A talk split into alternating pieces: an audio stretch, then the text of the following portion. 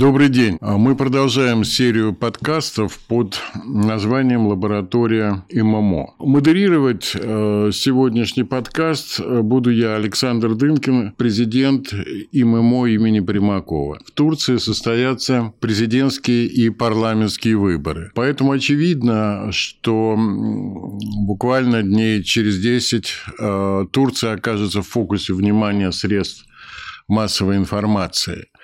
И, конечно, мы услышим комментарии и политологов универсального плана, и блогеров, и журналистов. Но мне бы хотелось поговорить об этом важном событии в жизни Турции с профессионалом. Сегодня в гостях лаборатории ММО старший научный сотрудник Центра ближневосточных исследований Ирина Александровна Свистунова. Ирина Александровна занимается Турцией давно и профессионально. Больше 15 лет своей жизни она посвятила изучению этой страны. Она в совершенстве владеет языком и внимательно следит за всеми происходящими там процессами. Ирина, 14 будет первый тур, потому что очевидно, что ни один из четырех зарегистрированных кандидатов не выиграет в первом туре. Правильно это или нет? Здравствуйте, уважаемые слушатели. Да, действительно, Турции предстоит очень важное судьбоносное событие, которое произойдет довольно скоро. И э, в Турции царит э, напряженная атмосфера, предвыборная ситуация удивляет избирателей различными сюрпризами. А надо сказать, что эти выборы, они имеют ряд особенностей. Во-первых, выборы проходят в период э, столетия Турецкой Республики, поэтому для всех участников этого предвыборного процесса ситуация чрезвычайно знаковая. А что касается того вопроса, смогут ли кандидаты победить в первом туре выборов, здесь, конечно, возникает много вопросов, и есть большая вероятность того, что в первом туре ни один из участников не наберет необходимые 50% голосов избирателей, и поэтому состоится второй тур. Как известно, зарегистрированы для участия в президентской гонке четыре кандидата из э, почти 13 подавших заявки. А, мне хотелось бы более подробно рассказать вам об этих кандидатах. Я думаю, что это интересно для всех. Ирина, конечно. Э, но мы знаем, что есть два кандидата-лидера. Это действующий президент Эрдоган и руководитель э, кемалистской партии НРП Кылыч Дараглу. Коротко расскажите об этих двоих вероятных э, победителей и двух других участниках. Да, действительно, в президентской гонке принимает участие действующий президент э, Эрдоган, который будет баллотироваться уже на третий президентский срок. Он представляет э, правящую партию и э, правую консервативную повестку. Его основной оппонент – это лидер Народно-республиканской партии Кемаль Кылычдаруглу, выдвинутый оппозиционным альянсом национальным альянсом. И э, в связи с э, выдвижением кандидатуры Калычдар Углу в Турции недавно разгорелся прямо-таки целый скандал э, в рядах оппозиции, так как основной союзник Народно-республиканской партии по коалиции «Хорошая партия» в последний момент выступила против выдвижения этого кандидата и даже заявила о своем выходе из рядов оппозиции. Но через несколько дней э, лидеры этой партии уговорили вернуться обратно. Так вот, э, Калычдар Углу представляет э, кемалийскую партию, но в то же время это политик э, такой старой закалки, ему 74 года, и он пользуется поддержкой своих однопартийцев, но есть некоторые вопросы относительно его популярности среди турецкой молодежи, у которой как обычно в рядах молодежи существует запрос на перемены, на обновление. Вот эти два основных конкурента на предстоящих президентских выборах. И у них есть еще два соперника, которые смогли получить поддержку более 100 тысяч избирателей. Для Эрдогана и для Калычдаруглу участие в выборах, регистрация для участия в выборах происходило практически автоматически, потому что их партии представлены в парламенте.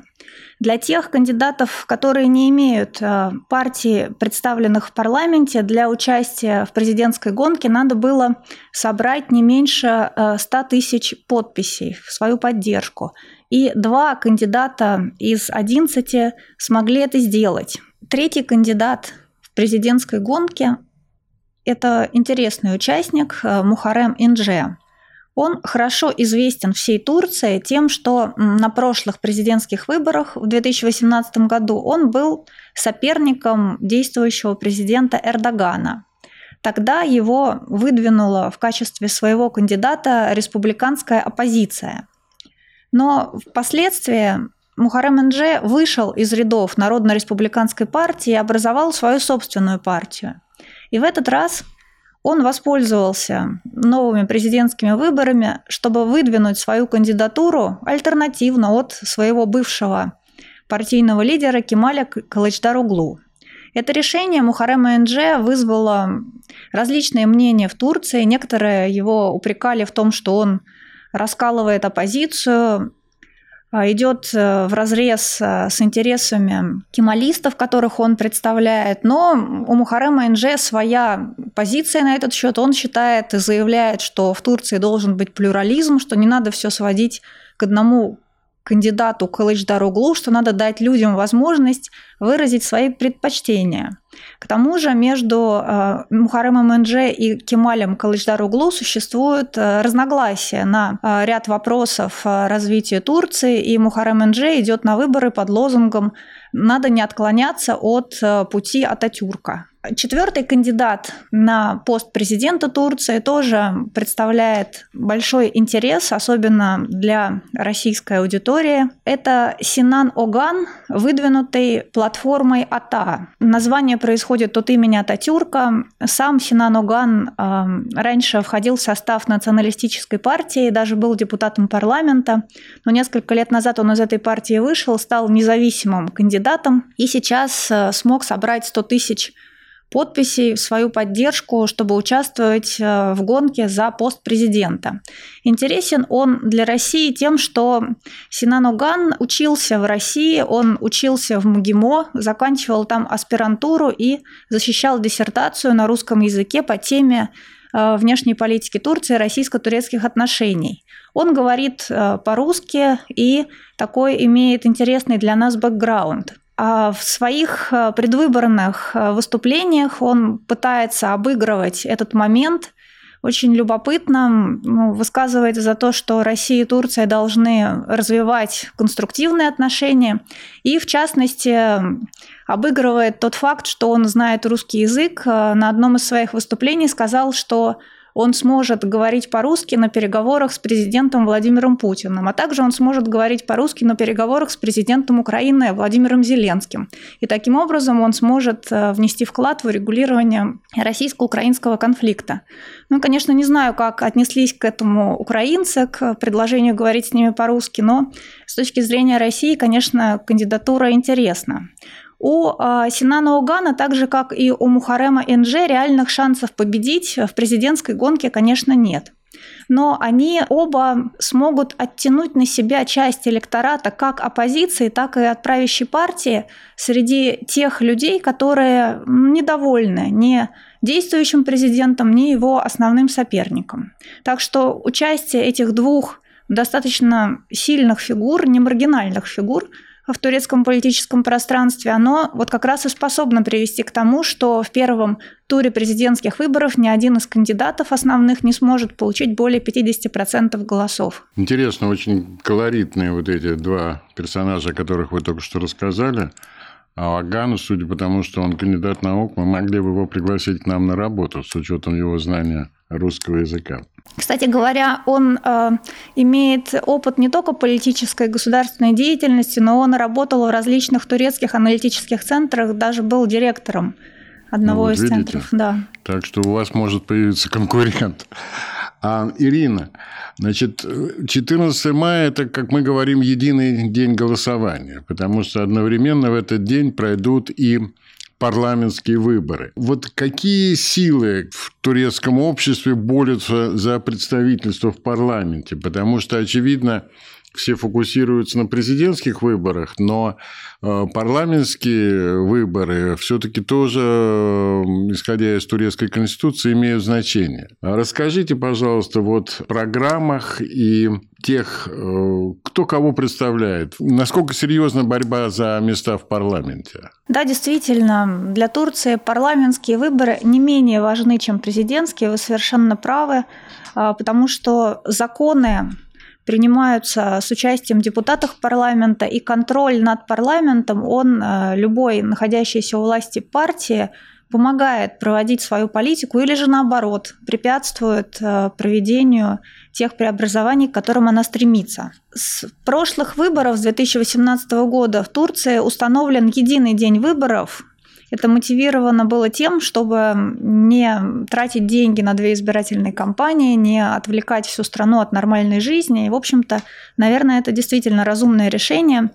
Вот на предстоящих э, парламентских выборах Основная конкуренция разворачивается между двумя альянсами, которые возглавляют, опять же, президент действующий Реджеп Таип Эрдоган и Кемаль Кылычдароглу с его Народно-республиканской партии. Каждая из этих партий создала свой собственный альянс, в который э, помимо них входят э, еще по пять партий, представляющих э, различный спектр политический Турции. Основным союзником президента Эрдогана является партия националистического движения. То есть э, тот альянс, который представляет Эрдоган, он придерживается правой консервативной повестки.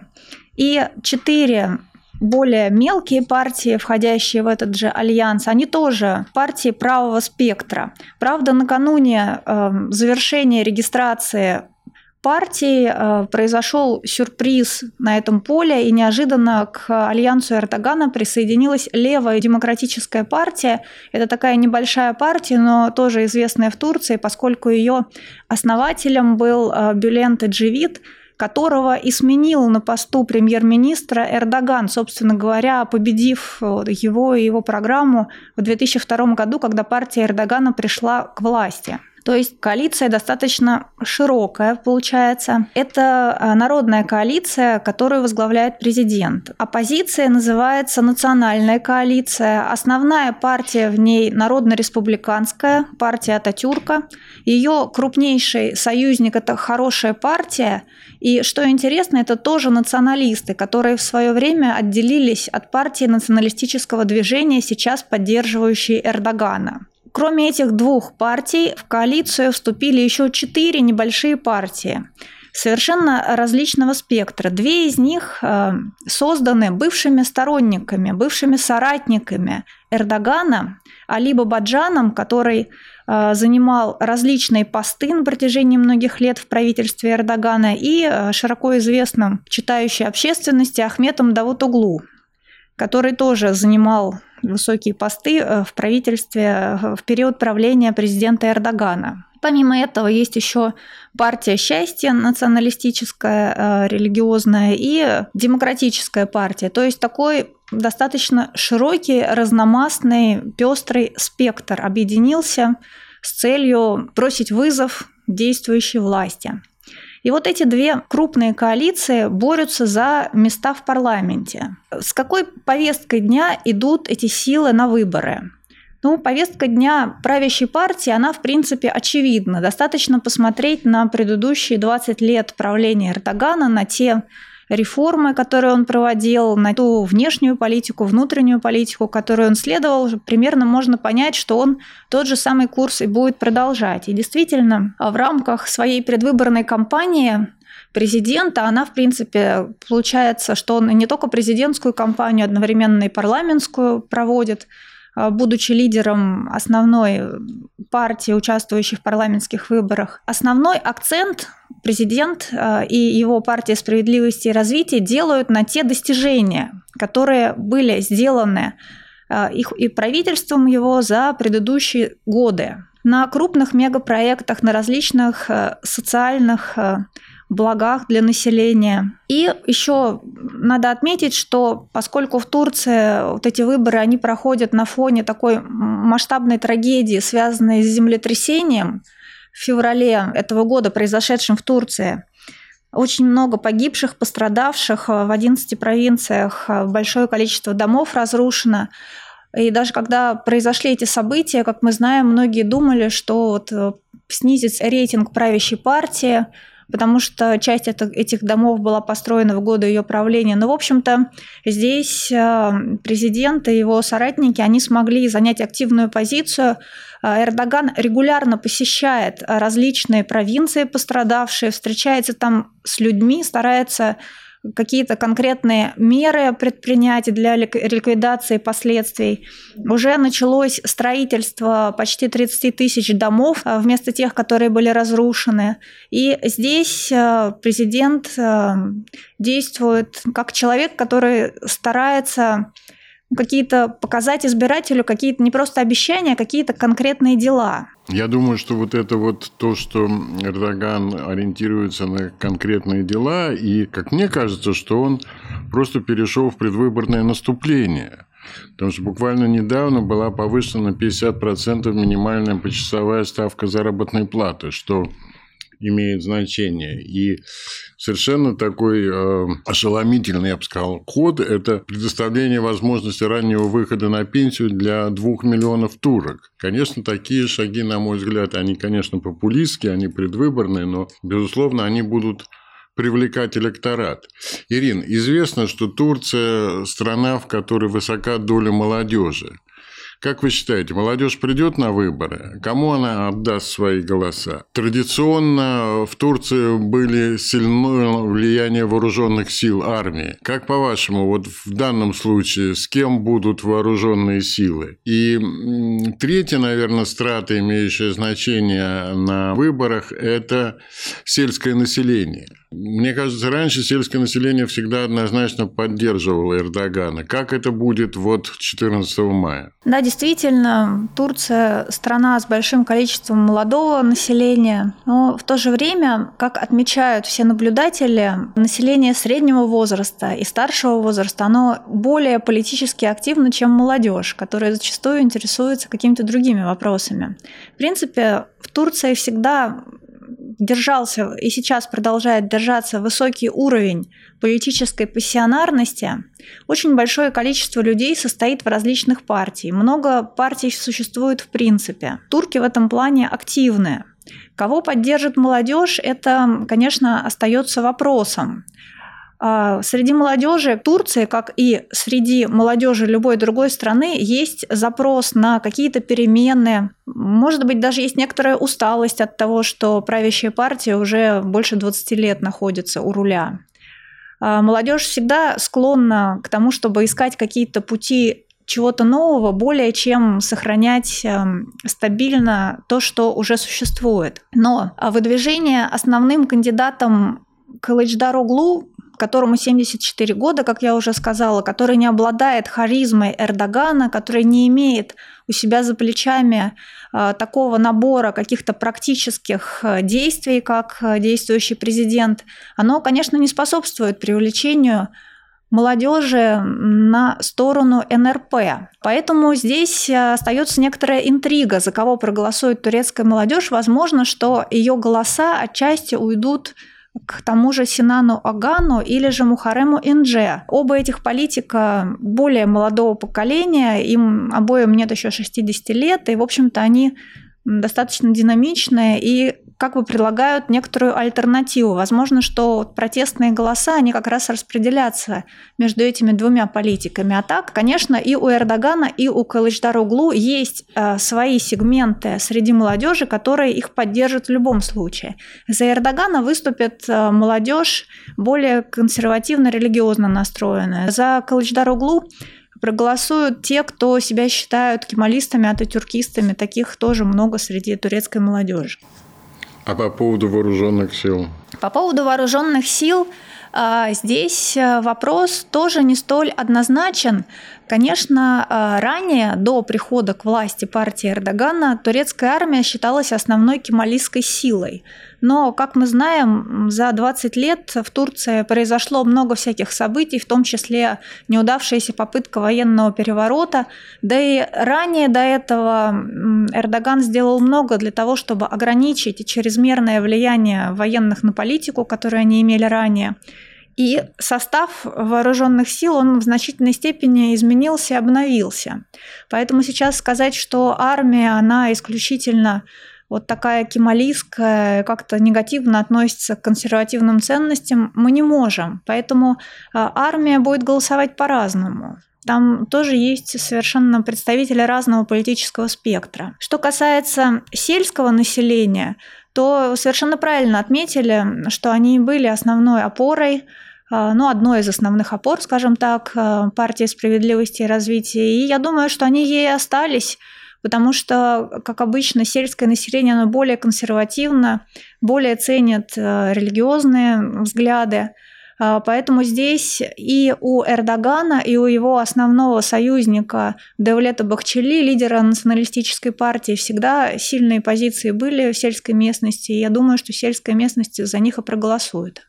Понятно. А, Ирина, это все, конечно, очень интересно, но среди наших слушателей не только специалисты по Турции. Поэтому Конечно, для нас э, ключевой вопрос, э, как что эти выборы могут принести нового, как они повлияют на а, российско-турецкие отношения.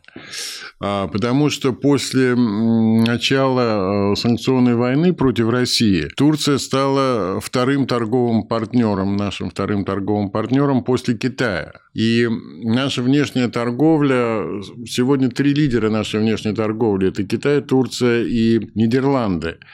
А, и это, на мой взгляд, избыточная концентрация внешней торговли, которая дает, конечно, некие переговорные преимущества вот ограниченному кругу потребителей российского экспорта. Как вы видите вот возможные изменения в российско-турецких отношениях? В случае прихода к власти оппозиции, да, я так понимаю? В случае прихода к власти оппозиции, конечно, и как-то повлияет ли это на позиции Эрдогана? То есть, если он э, убедительно победит победит, это одно. Если он победит во втором туре с небольшим преимуществом, это другое. Вот поговорите, пожалуйста, об этом, об этих как бы сценариях а, будущего российско-турецких отношений. Что касается действующего президента Эрдогана, ну, я, честно говоря, не вижу особого изменения отношения Эрдогана к России вне зависимости от того, победит ли он в первом туре или во втором. Эрдоган уже сделал свой стратегический выбор, который нацелен на то, чтобы сделать Турцию более независимой на международной арене. И, собственно говоря, прекрасно понимая, что если Эрдоган победит на этих выборах, это будет его последний президентский срок, и большую часть своей политической карьеры он, конечно, уже прошел.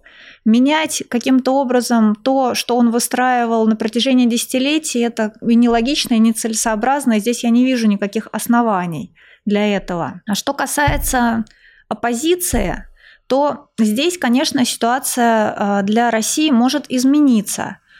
Связано это будет вовсе не с тем, что кто-то в Турции не хочет развивать отношения с Россией. В принципе, отношения с Россией – это такая тема, которая в Турции, в общем-то, никогда не была ранее предметом каких-то парламентских дебатов, все турки заинтересованы в развитии экономики, в притоке российских туристов, в покупке углеводородных ресурсов России. Но здесь основная суть вопроса заключается, на мой взгляд, в другом.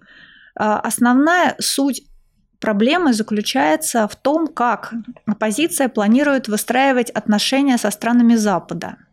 И никаких сомнений нету в том, что а, в случае прихода к власти в Турции оппозиция а, будет попытка реанимировать отношения Турции с Евросоюзом, с Соединенными Штатами. И, конечно, это будет не в пользу России с учетом той сложной международно-политической ситуации, в которой мы сейчас находимся. А, по крайней мере, Кемаль Кылычдаруглу уже совершил несколько поездок в страны Запада и, вернувшись оттуда, пообещал своим избирателям, что в течение трех месяцев после его избрания президентом он добьется безвизового режима с Евросоюзом и улучшение отношений со странами Запада. Другой аспект этой проблемы заключается в том, что если к власти придет оппозиция, Турция, на мой взгляд, станет менее стабильной внутренне, поскольку различные силы, объединившиеся в оппозиционный блок, они э, в основном объединены идеей того, что они выступают против действующего президента. Как они будут проводить э, консолидированную линию в такой большой, многолюдной, сложной стране, как Турция,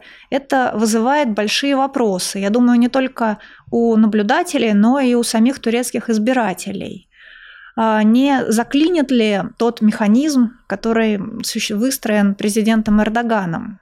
Один из основных посылов турецкой оппозиции а, в их предвыборной гонке – это возврат к парламентской системе правления. При Эрдогане система правления была изменена на президентскую. И оппозиция обвиняет а, действующего президента в том, что страдает демократия в Турции, в том, что как бы выстроена система слишком вертикальная, слишком замкнутая на одного человека и обещает а, вернуться как они говорят, к подлинной демократии, к тому, как они ее видят. А, но проблема заключается в том, что президент Эрдоган выстраивал ту систему, которая сейчас в Турции существует на протяжении многих лет, даже, можно сказать, э, ну, почти двух десятилетий. Каким образом оппозиция сможет э, вернуть обратно то, что уже сделано, это вызывает большие вопросы. Кроме того, здесь во многом будет зависеть то, кто будет э, иметь большинство в парламенте. Чтобы внести такие серьезные изменения, нужно как минимум 360 парламентских мест для того, чтобы вынести вопрос об изменениях э, Конституции на референдум. Или же 400 депутатских мест, всего там 600 мест в парламенте, для того, чтобы просто парламентским решением внести поправки. Но совершенно очевидно, что оппозиция такое количество мест ни при каком раскладе получить не сможет. Поэтому вообще, в принципе, способность оппозиции выполнить вот эти свои предвыборные обещания, она под большим вопросом. Ирин, получается, я где-то писал, что Турция при Эрдогане а в условиях вот той новой холодной войны, которая сегодня развернулась в мире, она отчасти повторяет э, позицию Франции в первую холодную войну. Франции при Деголе, Шираке и Миттеране, когда Франция все-таки пыталась дистанцироваться от Вашингтона и пыталась играть независимую роль вот в Первой холодной войне. С моей точки зрения, Турция сегодня повторяет этот маршрут, и, конечно, Эрдоган действует исключительно в своих национальных интересах, но вот этот курс, он в случае победы оппозиции может быть подвергнут испытаниям. И вторая проблема, которая может возникнуть в связи с этими выборами при победе оппозиции для Москвы, это неустойчивость э, властной структуры в Турции, потому что э, вы интересно говорили о противоречиях кемалистской партии НРП, конечно, роль а, госпожи Мираль Акин Акшенер. Акшенер. Угу. Тоже не очень, не очень убедительно. Значит, э, обещание Куйсдараглу о том, что вице-премьерами станут и мэр Стамбула, и мэр Анкары, два популярных и достаточно успешных политических деятелей Турции. Все это, конечно, может сломать вот ту вертикаль, которую на мой взгляд, достаточно успешно выстроил Эрдоган. Поэтому, конечно, для нас эти выборы будут иметь значение. Я думаю, что американцы активно участвуют в избирательной кампании. А вот скажите несколько слов о том, какова роль Запада а, сегодня вот в оставшиеся четыре недели до выборов. Ну, как мы знаем, отношения Эрдогана со странами Запада давно стали прохладными, и страны Запада были бы рады приходу к власти оппозиции. Поэтому я думаю, что визиты Калычдар-Оглу э, в европейские столицы, они не случайные переговоры по этой линии, они тоже не случайные, и наверняка какие-то консультации с точки зрения предвыборной стратегии, а также какие-то договоренности о возможных действиях Турции в случае победы оппозиции, наверняка это все имеет место быть. И, конечно, вот вы очень интересно говорили о том, что Турция пытается играть ту же роль, что играла Франция когда-то. Действительно, это очень похожая тактика. Конечно, за тем небольшим исключением, что Франция все-таки часть э, европейского мира, в этом ни у кого нет сомнений, а Турция для стран Европы все-таки некий внешний чужеродный элемент. Недаром Турцию не принимают в Европейский Союз. Но а, само стремление эрдогановской Турции не только стать более сильной на международной арене, но в то же время и стать таким значимым фактором между различными центрами силами Россия, США, Евросоюз, это, конечно, бросается в глаза.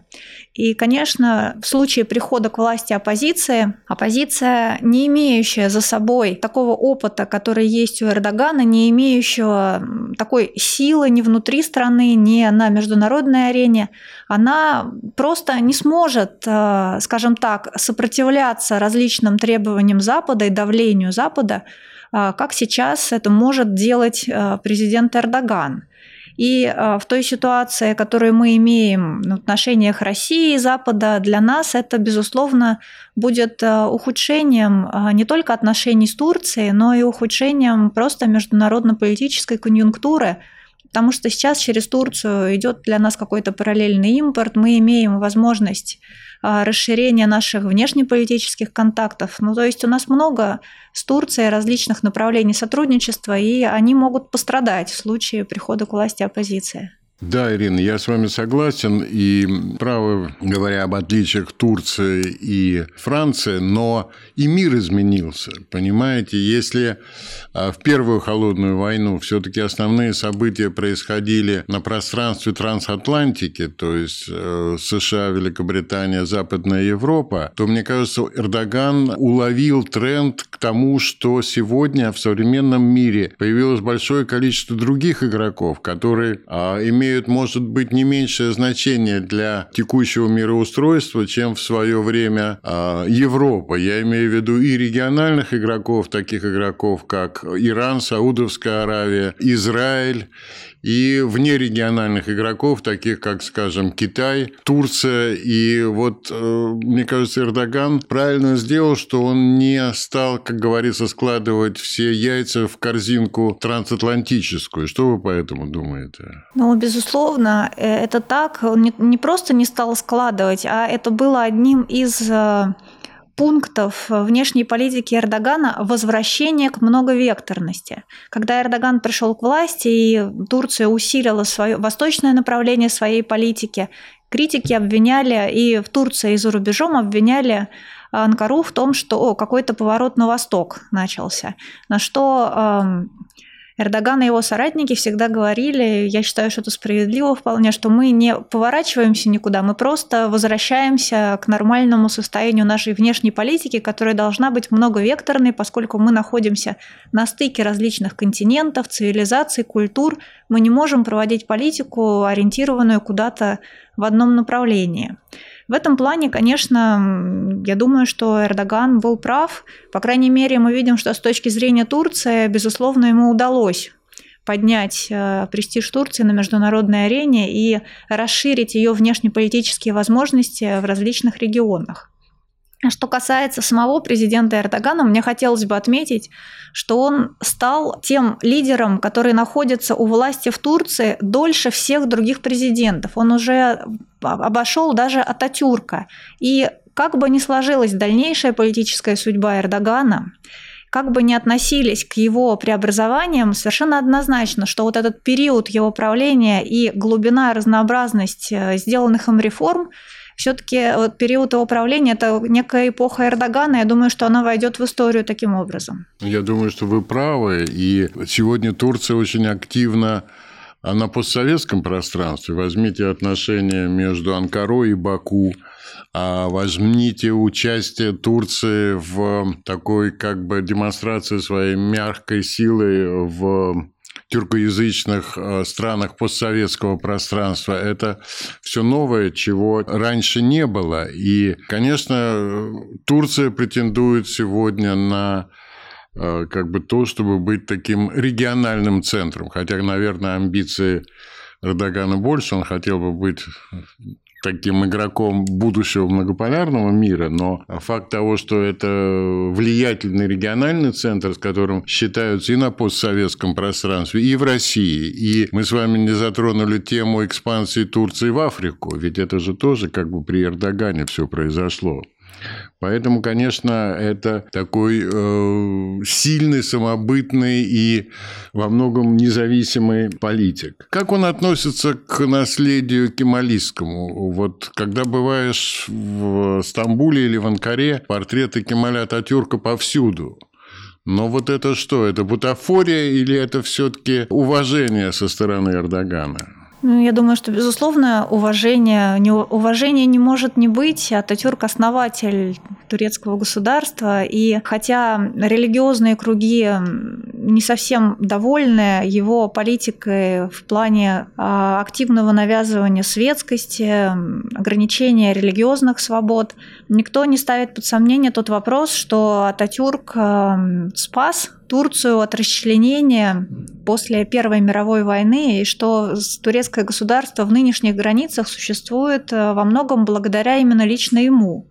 Поэтому, безусловно, дань уважения к Ататюрку присутствует у всех политиков, и включая президента Эрдогана. Другой вопрос, что прошло сто лет с момента основания Турецкой республики, и с точки зрения турецких консерваторов не может все время политика быть одинаковой, надо адаптироваться к текущим реалиям, к современным условиям. Поэтому я думаю, что здесь э, и то, и другое. Ирина, спасибо. Э, я думаю, что мы будем заканчивать. Вот мой заключительный вопрос. Кто победит? Эм, я предполагаю, что победит президент Эрдоган. Что это будет не в первом туре, а во втором. Но я думаю, что все-таки он победит. Ирина, большое спасибо. Осталось недолго. Мы проверим ваш прогноз, с которым я абсолютно согласен. Спасибо. Спасибо. До свидания.